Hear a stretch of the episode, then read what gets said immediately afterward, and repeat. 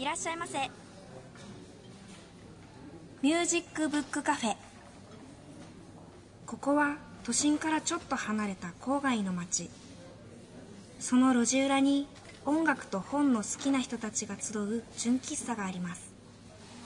さあ今日はどんな本と音楽に出会えるのでしょうか？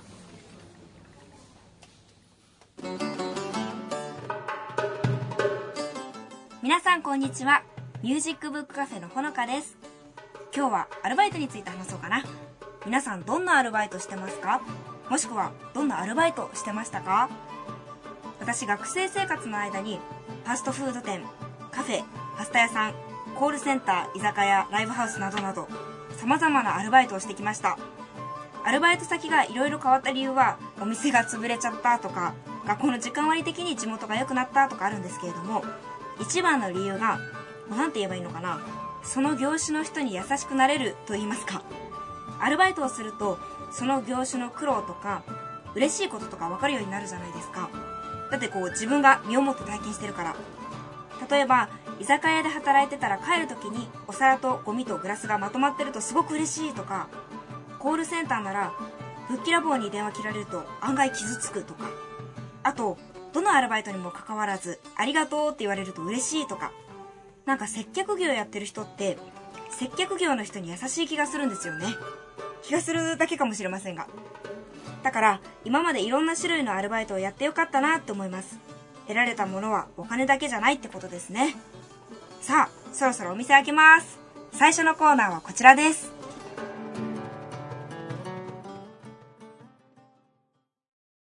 ブックでトーク。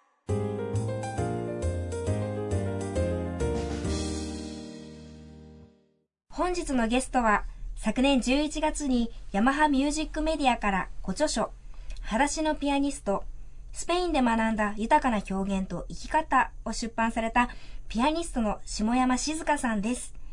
下山さんは東方学園大学をご卒業後、スペインに渡り、マドリード、バルセロナなどで研鑽を積み、帰国後はスペインやラテンアメリカの音楽を中心にコンサートやレクチャーなどの活動をされています。NHK スペシャルをはじめとするテレビ番組や美術展などでもピアノ演奏を担当。また、執筆活動も盛んに行い、これまでに10冊以上の教著書をお出しになっています。本日は源さんと一緒にお話を伺います。下山さん、どうぞよろしくお願いいたします。よろしくお願いいたします。よろしくお願いします。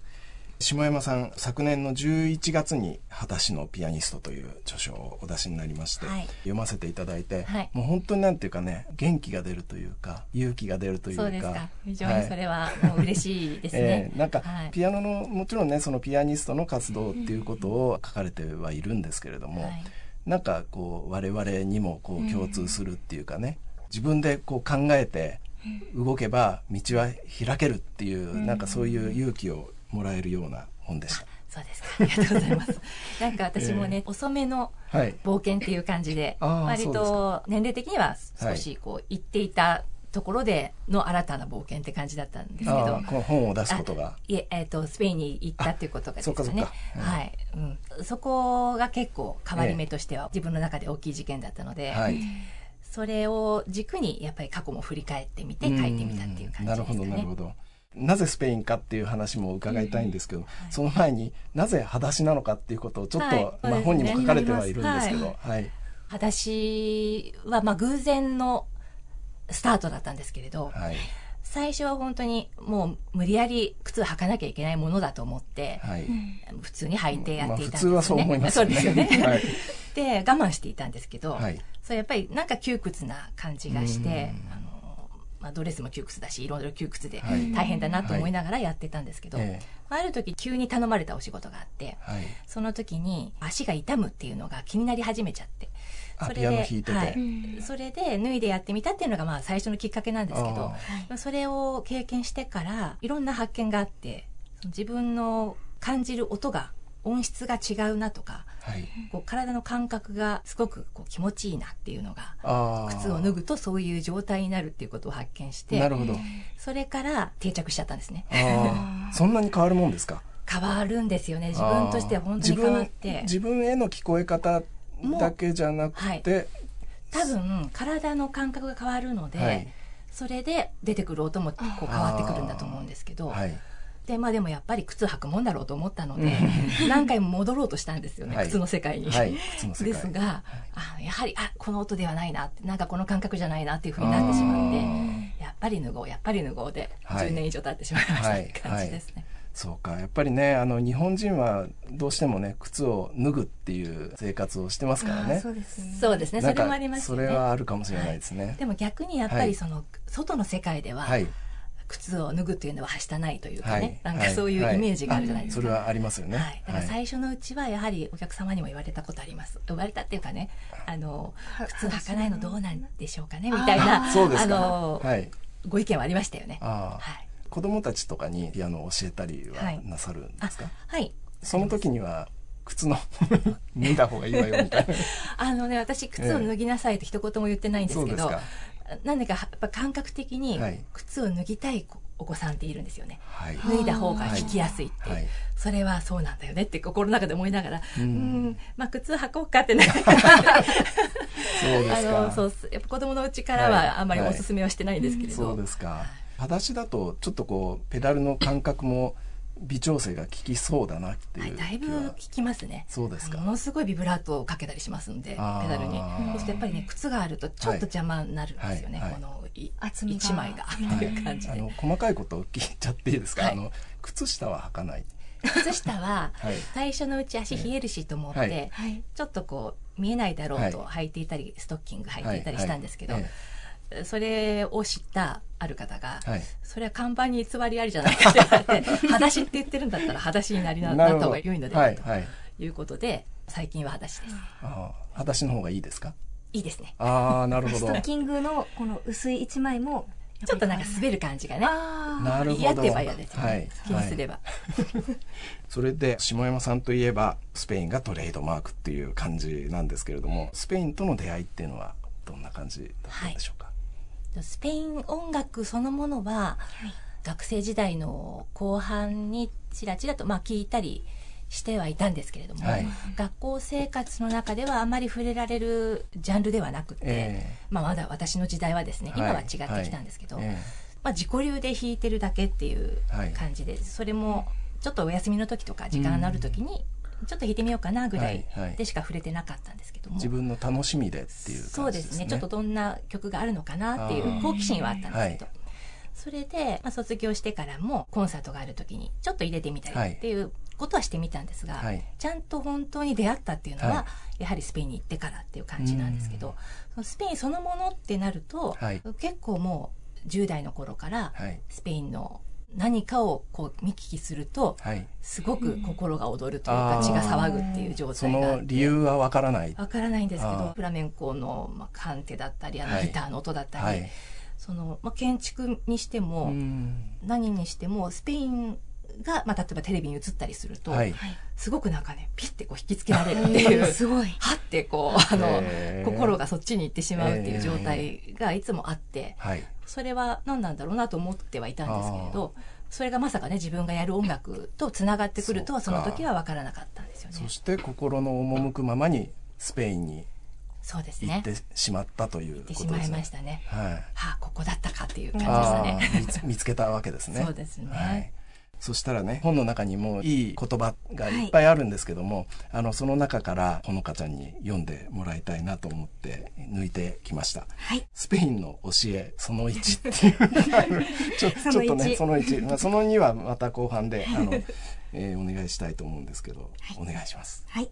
感情をダイレクトに表現するけれどもそこには品性が伴う。ある意味では二律背反するこの二つの共存。これが私がスペインで生活する中で感じ取ったとても重要なスペインらしさなのでした。うん、ここのところがねその品性っていう、そうね、こうスペインっていうと、もうなんていうかダイナミックにねその感情を表現するっていう感じがありますけど、そこにこう品格とか品性があるっていう。はい。それは本当に住んでみて分かりましたね。やっぱりそのスペインのイメージって、はい、やっぱり何の、まあ、芸術にしても人間にしてもすごい出しっぱなしみたいなイメージがあるんですけど、はい。そういうことではないなっていうのが、やっぱり住んでみて分かってきて、はい、あのもちろんすごくこうダイレクトに素直に表現はするんですけど、はい、それはすごく品があるものっていうのが、はい、生活の中でいろいろ人間関係の中でだんだん見えてきたっていうか、はい、そこは音楽にもすごく通じるなと思います、あの普通の人たちでも同じようにあるそうですね。要するに節度がちゃんとあるんですよね。そのちゃんとしたその、彼らなりの枠っていうのがやっぱりあって、その中でその中でって言ったらちょっとあれなんですけど、節度っていうのはすごく感じましたね。はい、はい、そうですか、はい、あとねやっぱりあのスペインってすごくこう信仰心が厚いっていうイメージがあるんですけど、うん、なんかそこの関係があるんですかね？そうですね、えー、信仰心普通の生活してるとあんまりそこ見えてこないんですけどね。年配の方はやはりもちろんそうなんですけど、はい、若者のやっぱりカトリック離れ教会離れみたいなのもあるし。奥底にはあるとは思うんですけどね、その宗教行事がやたらやっぱり多くて、はいはい、そういうカトリックの関係するお祭りとか、はい、行事とかっていうふうになると、はい、なんかやっぱりそこが出てくるんですよね。あそうですか浮き上がってくる。っていうのが、これやっぱりすごいカトリックの国だなっていうのはそこで、そうだったって気づくっていう感じですかね。なるほど。それではここで一曲下山さんのピアノをお聴きいただきたいんですけれども、はい、え一番新しいアルバムですよね、はい、ライブ・イン・アルバラシンというライブアルバムで、はい、どこで録音されたものなんですか？アルバラシンという中世から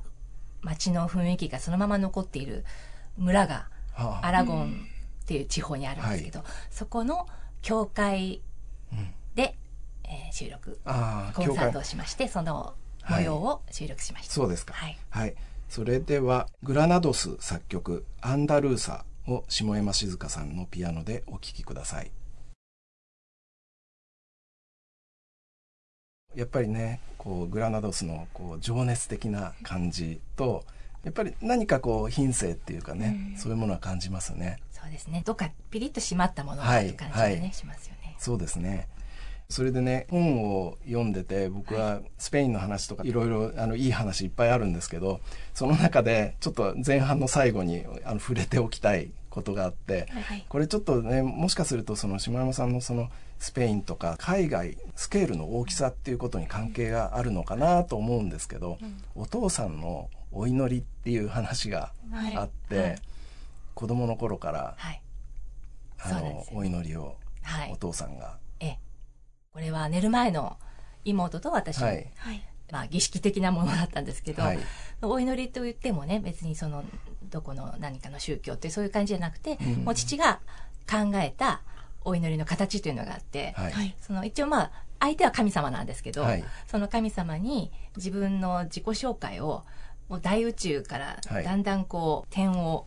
そうスケールダウンしていくっていうかね、ね、そのものすごい大きなところから、はい、どんどんどんどんどんどん地球に来てこう日本に来てっていうそれでここここの住所にいます、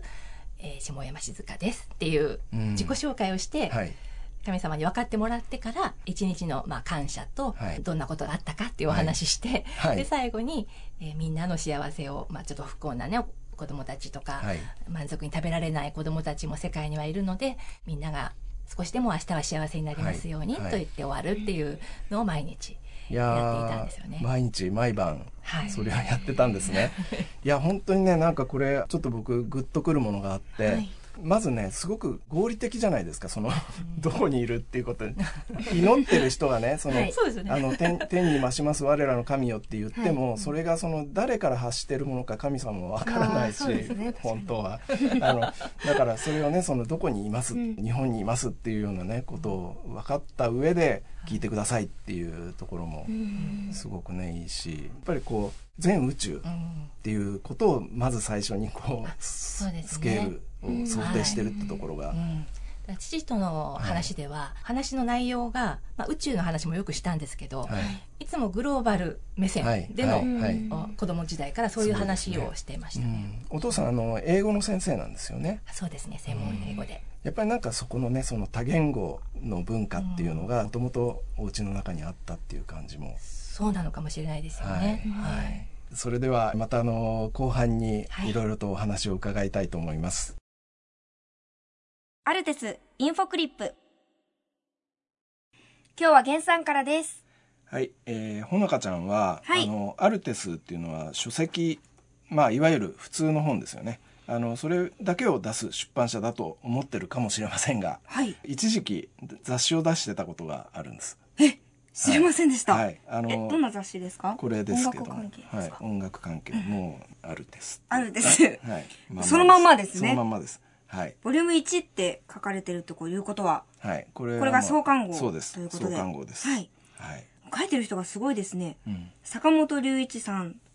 ピーター・バラカンさん、はい、大友義秀さん。はい。創刊号っていうことで、ちょっと気合を入れて。ああ、はい、そういうことなんですね。で、はい、この創刊号は、3.11と音楽と題して、はい、あのまあ、2011年の11月に出したんですけども、はい、あの年に、まあ、いろんなコンサートとかイベントとか、まあ、そういったものが、まあ、自粛になったりとかね,、あの、ね、あと海外の演奏家が来なくなっちゃったりとか。かと思うとやたらと、まあ、絆とか、あのそういう形であのそれをこう強調して活動する人が増えたりとかですね、まあ、そういうのを見てなんとなくこうずっとこうモヤモヤしてたんですよ。はい、それでまあ、悶々と、まあ、僕らもねやっぱり音楽に関わる仕事をしてるので、はい、あのこういうことやってていいのかなとか、まあ、あの時期はもうみんなが考えたと思うんですけども、うん、そういうことをあの、まあ、常日頃僕らが信頼する、まあ、音楽家の方たちが、一体どんなことを考えてるのかなと思って、まあ、こちらから聞きに行ってみようとそういうふうに思ったんですね。それがあの雑誌に掲載されてそうそうそう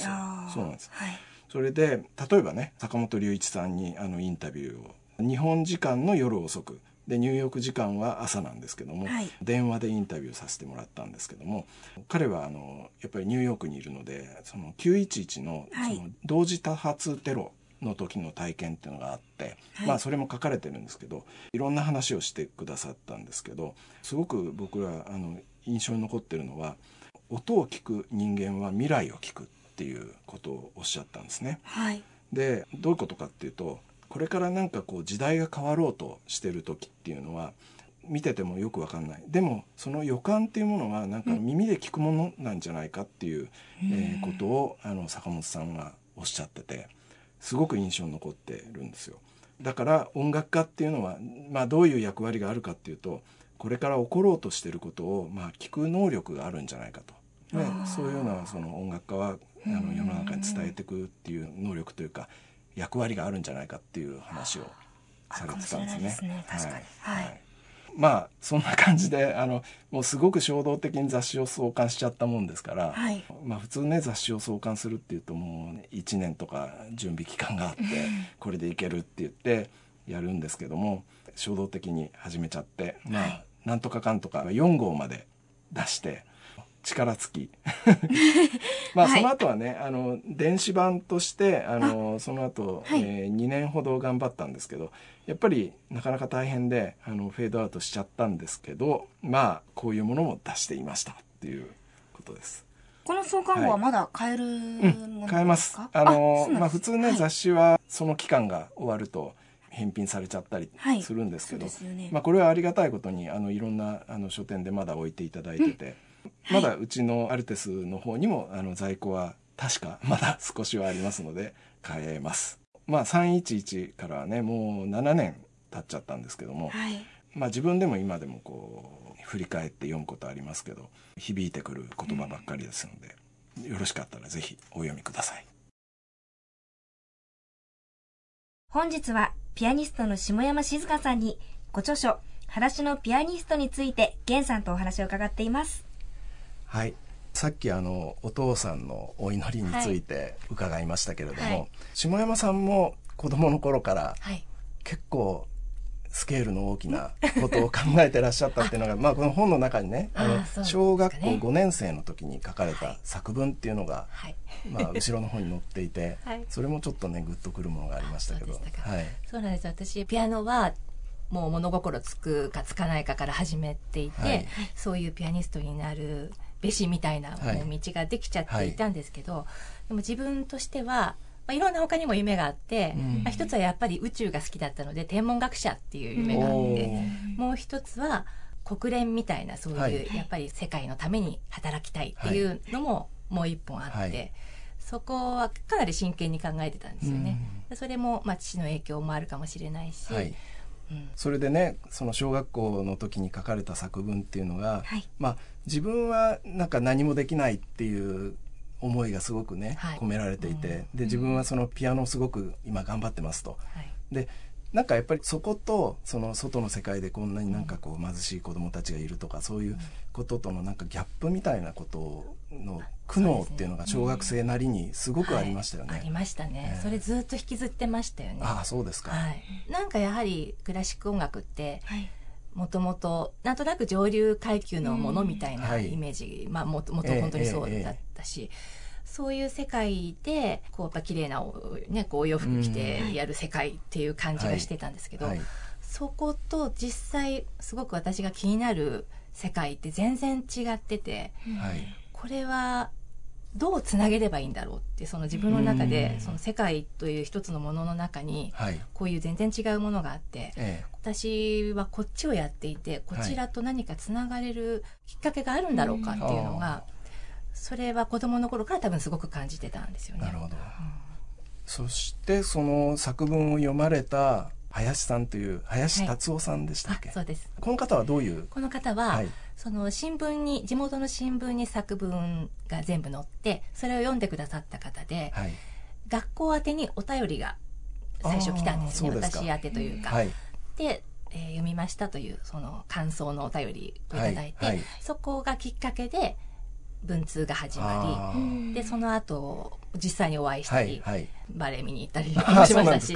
ずっとお付き合いが長く、えー、一番長く文通をさせていただいた方で。ああそうですか、はい、はい、昔ね文通ってありましたね、はい、なんか最近あんまりねもうメールになっちゃいましたけど。ね本当に、はい、あの子供に対してとても真摯に丁寧なお手紙をいつもくださって、えーでその最後もねやはりその方もすごく人のためにっていう精神をお持ちの方で、はい、最後に心に花と太陽だったかな、まあ、そういういつも最後の決まり文句で終わるお手紙なんですよ。へ素敵ですね。素敵ですね。その方から島山さんが、まあ、ピアニストとしての自分の生き方と、外の世界とのギャップっていうのをこう苦しんでいた時のその言葉っていうのもね、とてもグッとくるものでしたよね。はい、やっぱりそういうこともね、もう本当に私は素直にお伝えしちゃったんですけど、お手紙で、そしたらもうあなたは自分の道を一生懸命集中して歩むことで、うん、それで絶対に自分がやりたかったこととつながる時が来るからという、はい、そういう心配しなくても大丈夫っていう、まあ、背中を押してくださったっていうところがあります。いや本当にねなんかそういうあのピアノの先生だけじゃなくてねそういう先生にも恵まれてらっしゃるっていう。そうですね。はい、はい、いろんな大人の方が 助けてくださった感じ。それとやっぱりあの書くことっていうのはもうその小学生の頃から好きだったんですか？そうですね。書くことでねやはり何でしょうね、表現まあ音でもちろん表現するんですけど。えーはい。やっぱりそこでたまるものもあるじゃないですか。それを吐き出すのがもうとにかく文字だったんですよね、はい、ひたすらもう書くの好きっていうか、はいはい。はい、そこで自分を安定させてた部分があると思います。なるほど島山さんねたまに「週刊読書人」とか、はい、図書新聞とか、はい、あのあと「防政」でしたっけ、はい、そういう雑誌とかでですね、書評の仕事をされてるんですよね。はい、ひょんなことからそういうことになったんですけど。いや本当にねよく本を読まれてるし、それについてものすごくなんていうかしっかりと書かれていて敬服してるんですけれども。文章を書くっていうことも、うんまあ、あとそのさっき出てきたちょっと多言語っていうかね、はい、そのいろんな国の言葉を使うっていうこともそうですけどちょっとねあのこの本を読んでてすごくそこはあの自分であの読みながら思ったことなんですけども視野の広さそれからあといろんな立場の人に対する視線の温かさっていうかね それを感じました。ありがとうございますそれやっぱりお父さんとかそういう林さんとか、そうですね。やっぱり出会った方っていうかね、えー、周りの人の影響はあると思いますよね、で一方お母さん結構強烈ですね。強烈ですね。もう強烈キャラでね、はい、もう有名でしたね子供の頃そうですか？はい。もう声がまたね声楽家出身だからあそうソプラノのあの声で怒るわけですよね、はいそうすると、で、うち山のてっぺんっていうか、小高い丘の上にあるので、もう多分、その坂を下って下の方まで。そう裾野まで行くんじゃないかっていう 響き渡ってるんじゃないかっていうぐらい。もう夏は窓開けてるじゃないですか昔冷房ね、あんまりしなかったから、そうするとクワガタとかカブトムシを取りに来てる男の子たちがまあ来てたりするんですよ、お前のお母さん昨日もまた怒鳴ってた バレちゃうんですね。なるほど。うんすごいですね。はい。まあでもそういうねお母さんあってこそのところも、まあ、まあところもね、だんだん似てきちゃったところが 怖いですよね。そのエネルギッシュさ、ね、そうそこはね、やはりまあそれはそれでよかったかと思いますけど、うんうんでも高校から一人で出たのが良かったと思います、はい、それがずっと一緒にいたらどうだったかお互いに良くなかったかもねという話は今してますよね。そうですか。もう早いところ15で出してよかったと思います。今そういう話ができるんだったら大丈夫です、はい、大丈夫です。大丈夫です、後半にねまたスペインの教え、その2っていうのをちょっと僕があのここが良かったっていう文章を抜いてきたんですけどお願いします。はい。忖度がない。それは何を考えているか言葉にしなければ絶対に伝わらないということでもあります。言いたいことは口に出す。それは少し大げさに言えば人生の質を上げるためのポジティブな第一歩なのだとスペインは教えてくれたような気がします。はい。今流行りの忖度ですけども。早速使ってしまいました。はい、ねこの忖度がないっていうこれについて。はい。はい、それは最初はやっぱり衝撃ですよね。なんか分かってくれるだろうって。思ってお話ししちゃったりすると、はい、全然伝わってないっていうか分かってくれてなかったんだなっていうことが多々あって、うんはい、それであもう本当にこの方たちは言葉通りその心通りを言葉に出してるし、うん、言葉通りを受け取ればいいんだっていう、すごくシンプルなんだなって思って、そうしたらすごくこちらも楽になって、はい、でもあんまり気使ったりすると逆に軽減な顔されちゃうっていうかね。ああそうなんですね、そうそう。もうなんかそれそのくだりいらないみたいにな。っちゃう、ね、そうですか。そこがね、まあ、潤いっていう点ではやっぱり日本の、その社会の中ではすごく大事な潤いで、そうスペイン式をそのまま日本に持ってくるとやっぱりまたおかしいことになっちゃうんですけど、はい、そこうまいことバランス取ってっていうのが両方のいいところってあるなっていう思いますよね。僕もねやっぱりあの英語で話したりっていう時に、はい、やっぱりそれすごく楽なところっていうのは感じることあるんですけど、うんやっぱり一つ一つこう説明しないと伝わらないっていうところもあるから、はい、なんかすっごいくどい人間になってるんじゃないかって思うこともあるんですよ。そうですね、えー、そうですね。そこはどうなんですか？そこも確かに、一打ってこうね、はい、10分かってくれる感じではないので、はい。はい、言いたいことはやっぱりきちっと言わないと、そこが抜け落ちちゃったりしますよね。そこはだからすごく達者になりますよね言葉がね。もう喧嘩は、ええ多分スペイン語の方がやりやすいですね。あそうなんそうですか。もう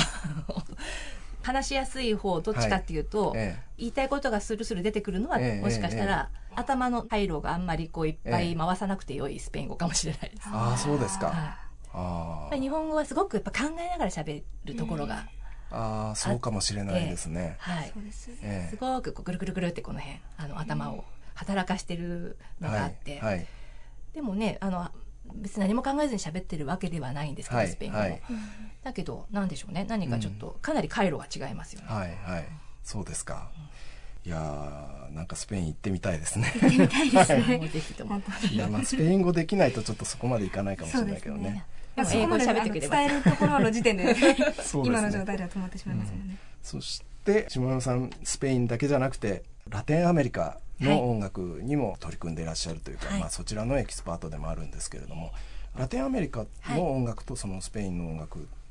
どういう違いが？そうですね。やっぱり一番大きいのは、はい、ラテンアメリカはアフリカ要素が結構入るのであそうですか。アフロの、はい、まあ、国にも寄ってくるんですけど、はい、まあ、特にキューバブラジルなんかはそのアフロの色が割と米に入ったりするので、やっぱりリズムの関係が、もちろんスペインもすごくリズムの宝庫だし、ダンスの宝庫なんですけど、さらにリズムも、まあ、ノリがだいぶ違ってくるんですよね。だからそのラテンアメリカの音楽を知ってまたスペインに行くと、うんうん、なんてかっちりした音楽なんでしょうって スペインが感じるくらいそのラテンアメリカはまたジャンルもクラシックというふうに収まりきらないものがすごく多いので、はい、あんまりジャンルというので考えなくてもいいような音楽が増えてきますよね。ラテンアメリカっていうとどうしてもどちらかというとねあのブラジルの民族音楽とかなんかそういうものが印象としては強いですけど、はい、そこにそのクラシック音楽っていうのは後から入ってきたものそうですよね。はい、はい、そうですよね。だからそのヨーロッパから入ってきたものが、まあ、先住民族がいたら、まあ、そこの民族音楽のエッセンスも入ってきたりするんですけど、はい、まあ、やっぱりドレスで連れてこられてしまった黒人の方々の、はい、まあ、要素とヨーロッパの音楽の、その中流から上の音楽の要素が混ざって、でまたそれが庶民の音楽に降りていって、フォルクローレにもこう入っていくみたいな、はい、面白い、ね、え。ー、循環がありますよね。なんかいろいろ混ざって混ざって。混ざって混ざってですね。えー、ですね。うん、それではまた別のアルバムからなんですけれども下山さんのピアノで「ロマンサ・デ・アモール」という CD これはあのラテンアメリカの音楽を集めたはい。この CD からシリーズ化していくもので、その第1弾なんですけど。はい、第1弾ですか。はい。はい。それでは、セルバンテス作曲、失われた幻想、さらばキューバよの2曲を、下山静香さんのピアノでお聴きください。今日はね、あの、いろいろなお話を伺ってきましたけれども、はい、今後はどんなことを豊富にされてますか、今後は、はい、スペインとラテンアメリカということで言えば室内学シリーズっていうのを、うん、まあ、不定期になってるんですけれども、はい、まあ、続けてまして、はい、次やると5回目になるんですが、はい、まあ、それをそろそろその5回目を考えようと思っていまして、ちょっと変わった編成だったり作曲家の、まあ、室内学っていうのをなかなか紹介される機会がないので、えー、そういうコンサートを考えて、スペインとラテンアメリカ。はい、はい、ですね、ね、はい。翻訳もされてるっていう。最初にやった翻訳はスペイン語だったんですけど今回はまあ英語からの翻訳で、はい、モーツァルトとコーヒータイムっていう面白いタイトルの、ね、はい、モーツァルトにインタビューしながら語ってもらう 自分で語ってもらうっていうような形でできている本なんです本人が登場するはい、それをもう一回翻訳中でございます。はい、はい、それからもう一つ音楽と文学のシリーズ、はい、これも2年くらい伸び伸びになっちゃってるので今年こそは指導させようと思っていて日本の作家さんとか、はい、まあ、シェイクスピアとかねい。ろんな有名な人いますけども、はい、そういう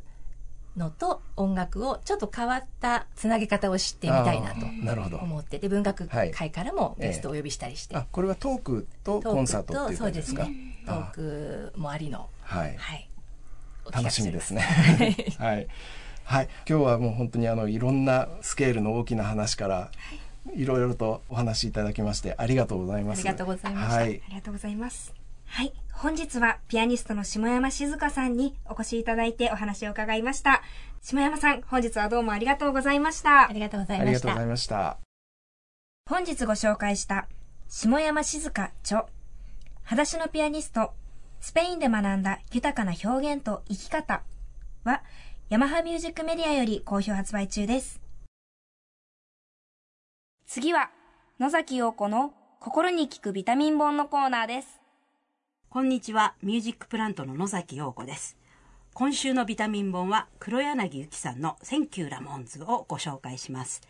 ラモーンズはですね、皆さんご存知でしょうか？ニューヨークのパンクの大御所と言われてますが、実は私正直に言うとですね、音楽のことはよくわかんないですね、パンクはね。でも、作者の黒柳ゆきさんっていうのは、日本のラモーンズファンクラブの会長で、バラしちゃうと私とゆきさんリアルな友達なんで、それがきっかけで読みました。だから、ひいき目が入ってるかもしれないんですけれども、まあでもですね、それを棚上げしてでもですね、これはもう全音楽ファンが読むべき最高の一冊です。とにかく泣けて笑えるエピソードが満載で、例えばですね、ゆきさんって実はヘビメタ雑誌のバーンってありますでしょ？バーンの創刊時の編集部員だったんですね。で、なんとか来日が決まったラモンズを応援しなきゃ、あの、いうことで、バーンにラモンズを載せようっていうことで必死だったんですって。日本では、まあ海外ではそうでもないんですけど、メタルとパンクって相入れないジャンルなんで、ゆきさんは編集長と喧嘩したわけですね。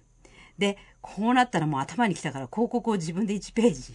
ロンで買ってやれって言って、広告の担当者に交渉して、お願いだからちょっと次の号で1ページ押さえといてって言って、無料言ったんですが、でも広告部の人は、これ編集長に聞かれたらなんて答えればいいのよ、みたいな。で、それと同時にゆきさんはすごくて、編集長にメタルバンドのメンバーがですね、ラモーンズの T シャツを着ている写真っていうのを全部集めて、見てください編集長、こんなにメタルにも影響を与えてるバンドなんですって言ってプレゼンしたんですね。ところがまあ編集長はそれでもまあダメって言って却下されて。で、さらに不適されたユキさんはですね、今度はヘビメタのバンドがラモーンズをカバーしてるカセットを作った。これいいでしょ？カセットを作るって昔あの、よくやりましたけど。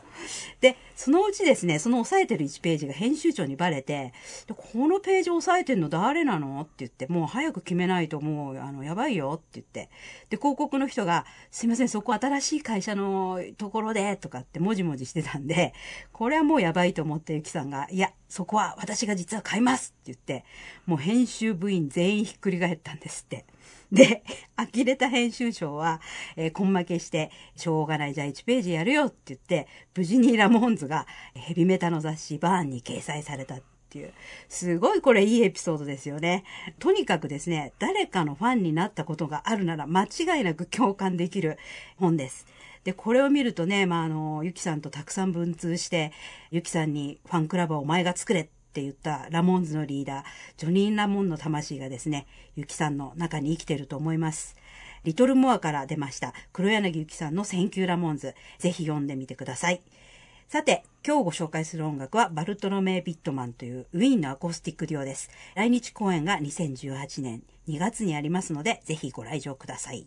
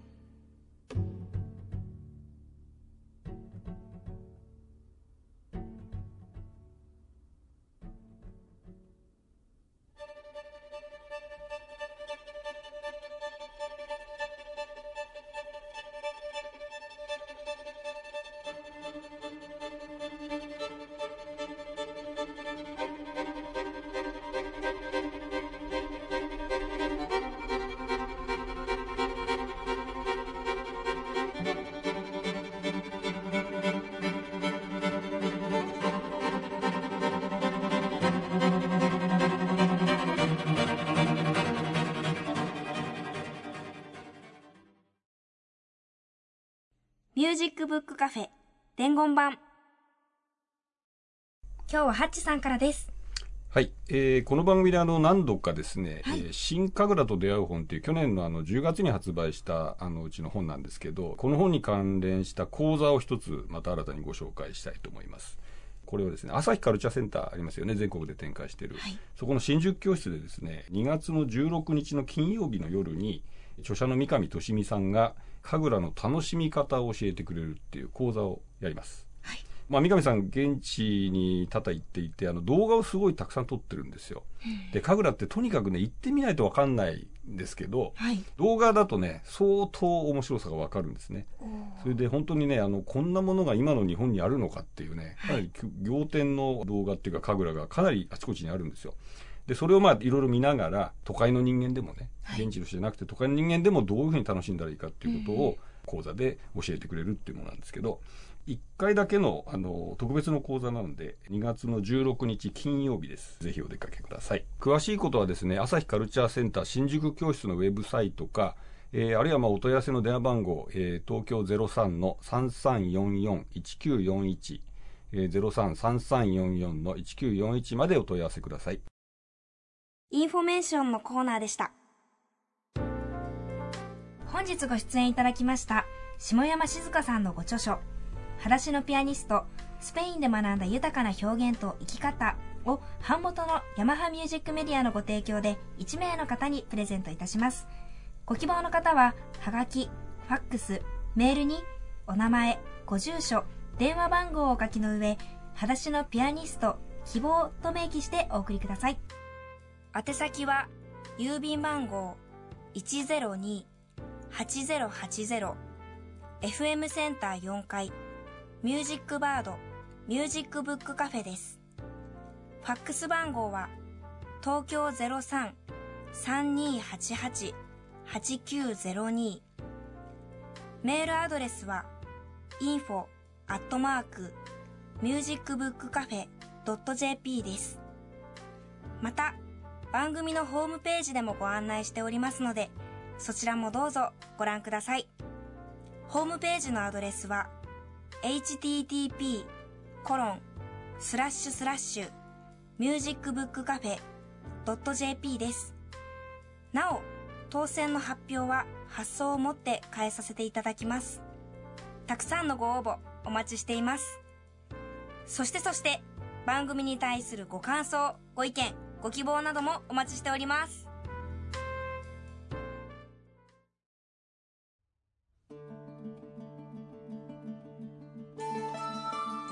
今日は今ちょっとちょうど録音を担当してくれている高橋君っていう学生の子がいるんですけど、うん、その子からちょっと伝言を聞いてほしいことがありますということでダイエット。ダイエットちょうど坂本さん今それは。今あの やってらっしゃるじゃないですか。ヨガね。ヨガで、うん、やってるそれダイエットのダイエットっていうかそれはだからヨガをやって体を。坂本さん小さくなったよね。いやいいいやいやまあまあそうですね。まあ言われてみれば、うん、動きやすくなったりしますか？体。体あそれはそうそうもちろん。ちょっと軽いな軽い、うん、ヨガ。軽いっていうか姿勢がほらやっぱりどうしてもよくなるから、ちょうど猫背だったから、それが一番良かったかなと思うあ姿勢が正されるんですね、そんなハードなヨガやってるんですか？えそうでもないですよ。全然。ソフトヨガ。ソフトとかあの、えっと、1日20分はちゃんとやって、それをだから1週間に1回はお教室に通ってる。へえ。なるほど。じゃあちょっとお店を閉めて、うん、あの坂本さん直々にいいよいいよ。みんなであのレッスン ヨガレッスン会をしましょう、ちょっと今日は。はいそれでは木村さん喋ってないけどえ？あそう。何か一言、えー、椅子を片して そうですね。机も片して。はい、それでは来週も音楽の方に関するホットな話題を素晴らしいゲストとともにお送りいたします。どうぞお楽しみに。それでは皆さんさようなら。さようなら。ミュージックブックカフェ出演坂本雄二木村玄鈴木茂新坂ほのか録音編集青木祐希阿比留良平佐古鈴鹿高橋健人畑祐介宮慶太企画構成制作友人プランニングアルテスパブリッシング制作協力城西国際大学メディア学部以上でお届けしました。来週もどうぞお楽しみに。